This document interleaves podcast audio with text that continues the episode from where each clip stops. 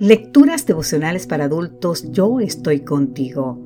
Cortesía del Departamento de Comunicaciones de la Iglesia Tentista del Séptimo Día Gascue en Santo Domingo, capital de la República Dominicana. En la voz de Sarat Arias. Hoy, 24 de julio, ustedes serán enriquecidos. En el libro de 2 de Corintios capítulo 9 versículo 11 nos dice, ustedes serán enriquecidos en todo sentido para que en toda ocasión puedan ser generosos y para que por medio de nosotros la generosidad de ustedes resulte en acciones de gracias a Dios. Entre los judíos de la época intertestamentaria había una oración muy popular que decía, Señor y Dios, Creador de todas las cosas, temible y fuerte, justo y compasivo, el único Rey, el único bienhechor, el único generoso, el único justo, todopoderoso y eterno, que salvas a Israel de toda calamidad, que cogiste a nuestros antepasados y los consagraste a ti. Esta fue una oración elevada por Jonatán, el sumo sacerdote que encabezó la rebelión contra los Seleucidas. Fijémonos en la frase el único generoso. Esta expresión señala a Dios como fuente y origen de toda generosidad. En el Salmo número 51, David le pidió al Señor, sosténme con tu espíritu generoso. Isaías lo describe como un Dios que es generoso para perdonar. En, Isaías 55, 7.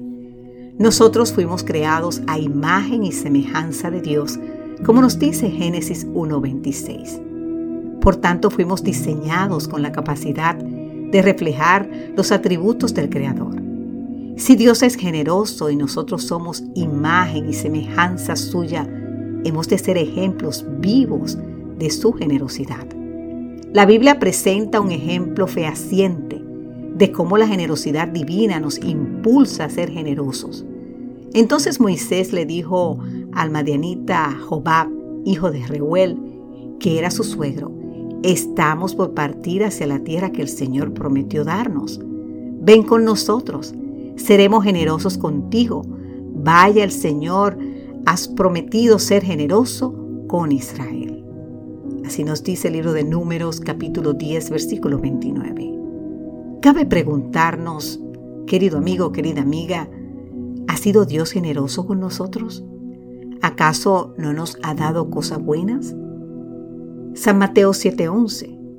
Nos hemos dado cuenta de que toda buena dádiva y todo don perfecto desciende de lo alto, como nos dice Santiago 1:17. En Cristo Dios ha prometido darnos todas las cosas, Romanos 8:32. Y números 10:32, para que compartamos con los demás todo lo bueno que el Señor nos dé. Querido amigo, querida amiga, esta es la promesa para los que vivimos en una generación supremamente egoísta.